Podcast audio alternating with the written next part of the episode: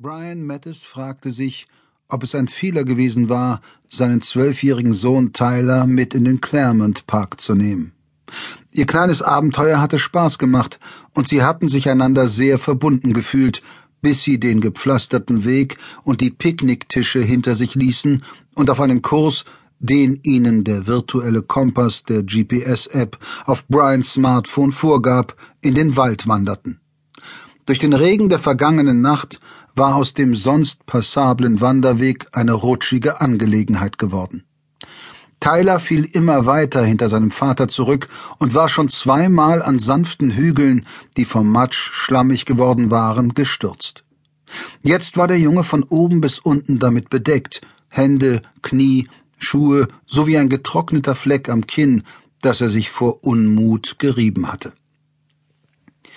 Nach einem Missgeschick hatte sich Brian außerdem den Knöchel verstaucht, der jetzt schmerzhaft pochte und ihn daran erinnerte, dass er hin und wieder den Blick vom Kompass abwenden musste, um darauf zu achten, wohin er gerade trat. Einige Minuten später lief er mit gesenktem Kopf und leise fluchend direkt gegen einen tief hängenden Ast und ärgerte sich darüber, dass er seinem Sohn ein derart schlechtes Beispiel war.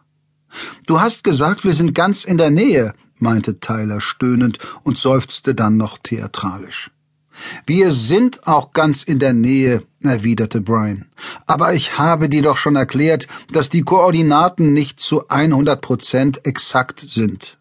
Was soll das Ganze dann? Tyler schleuderte einen Stein von der Größe eines Tischtennisballs in Richtung des nächsten Baumstamms. Durch den lauten Aufprall wurde ein Eichhörnchen aufgeschreckt, das an einem Ast entlang huschte, auf einen anderen sprang und dann nicht mehr zu sehen war. Wirf nicht mit Steinen. Ich habe doch sonst nichts zu tun. Brian beschloss, den Kommentar seines Sohns zu ignorieren.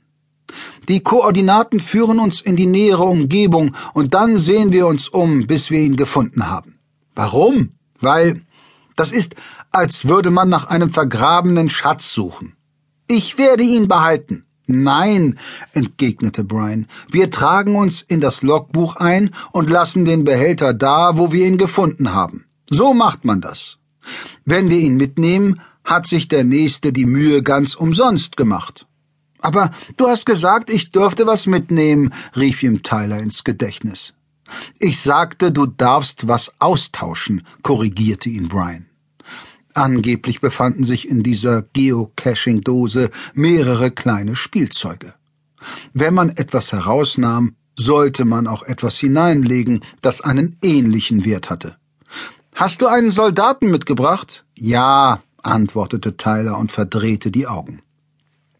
Er spielte schon seit Jahren nicht mehr mit Soldaten, daher hatte er auch kein Problem damit, sich von einem zu trennen. Tyler hoffte auf etwas Besseres, vielleicht ein gebrauchtes Videospiel oder etwas ähnlich Unwahrscheinliches. Daher hatte sein Vater während der Fahrt zum Park vor allem versucht, seine Erwartungen zu bremsen. Die Suche ist das Spannendste daran, nicht das, was man am Ende findet. Macht ja auch richtig Spaß, knurrte Tyler laut genug, dass sein Vater es hören konnte. Insgeheim bedauerte es Brian, dass er für ihren ersten Versuch keinen Cache mit der niedrigsten Schwierigkeitsstufe ausgesucht hatte. Stattdessen hatte er sich für einen entschieden, der am nächsten lag, allerdings auch die nächsthöhere Schwierigkeitsstufe aufwies. Er war davon ausgegangen, dass ein Cache mit Spielzeug, selbst wenn es nur billiger Ramsch war, den Jungen ansprechen würde. Doch auch das war ein Fehler gewesen, da er die Reife seines Sohnes unterschätzt hatte, der jetzt in einem Alter war, in dem die Dinge von einem Augenblick zum nächsten von cool zu langweilig wurden. Seit seiner Scheidung sah Brian Tyler weitaus seltener, als ihm lieb gewesen wäre, und bekam von dessen Wachstumsschüben nur bei seinen unregelmäßigen Besuchen etwas mit. Als ein größeres Regengebiet über ihn hinwegzog, wurde es im Wald verfrüht dunkel. Die Schatten wurden tiefer und breiteten sich wie ein Tintenfleck unter ihnen auf dem Boden aus.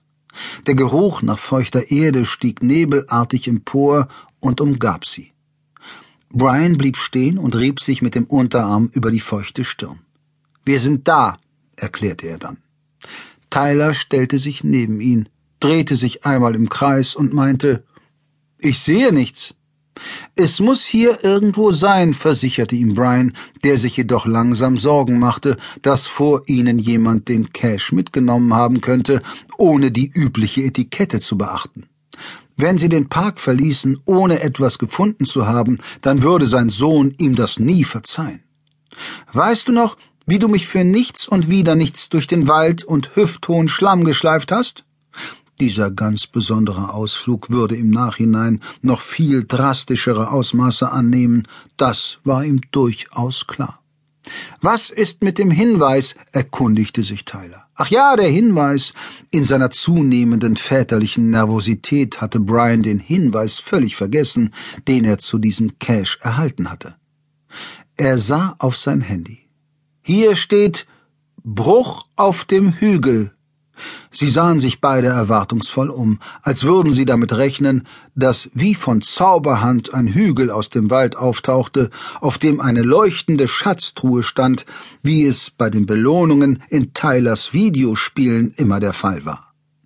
Der Hügel da? fragte Tyler schließlich und deutete direkt nach vorn.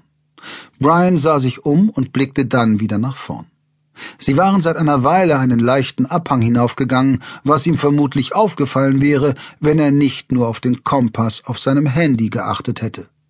Direkt vor ihnen lag die Hügelkuppe, umgeben von einem asymmetrischen Ring aus niedrigen Bäumen in mehr oder weniger verfallenem Zustand. Das muss es sein, gab ihm Brian recht. Aber was hat das mit dem Bruch zu bedeuten? Das Hinfallen haben wir ja schon ziemlich gut drauf, brechen wollte ich mir hier aber nichts, dachte er und schüttelte verärgert den Kopf.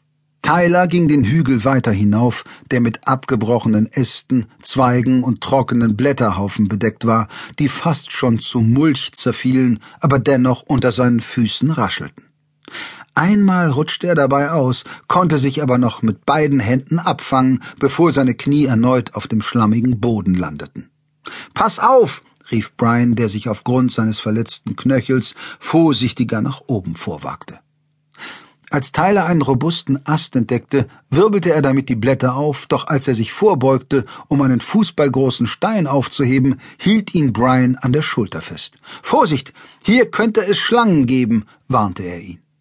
Die Möglichkeit, eine Schlange zu sehen, mochte sie nun giftig sein oder nicht, schien die Fantasie des Jungen anzuregen, der sich jetzt jedoch besonders vorsah, als er den Stein umdrehte und bereit zu sein schien, sofort einen Satz nach hinten zu machen, falls ihn bedrohliche Fänge erwarteten.